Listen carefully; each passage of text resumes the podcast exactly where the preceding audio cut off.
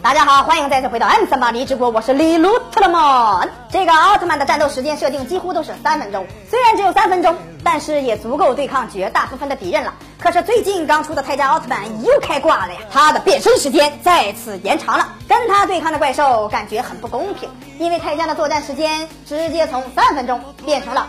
九分钟，怪兽感觉身体被掏空啊！在泰迦奥特曼之前的所有奥特曼中，几乎都没有突破这个时间设定。在大部分的奥特曼中，第一集开场都会强调奥特曼战士在地球上的作战时间只有三分钟左右。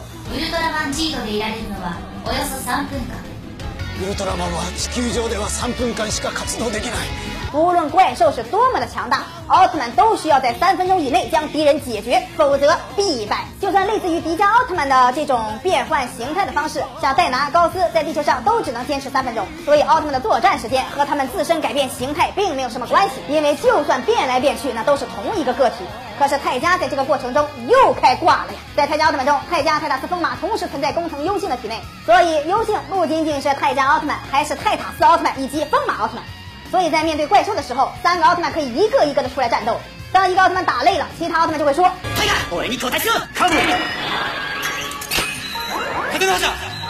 一听到这句话，估计怪兽眼泪都要流出来了。哦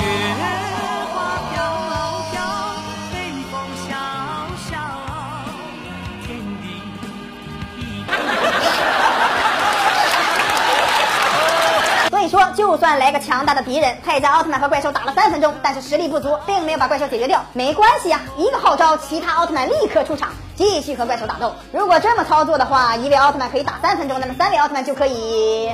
七得七二七四十八三八四六一。对对对，九分钟是九分钟，这个设定几乎等同于开挂了。而且战斗后的奥特曼可以回到幽静体内休息，说不定休息一会儿又有力量战斗了，再次出来作战。这四五个来回下来，怪兽不被玩成傻子才怪呢。大家认为泰迦奥特曼有哪些地方开挂？可以在下方留言哦。李德曼每天十一点半和四点半都会更新，不要错过精彩节目。咱们下期再见。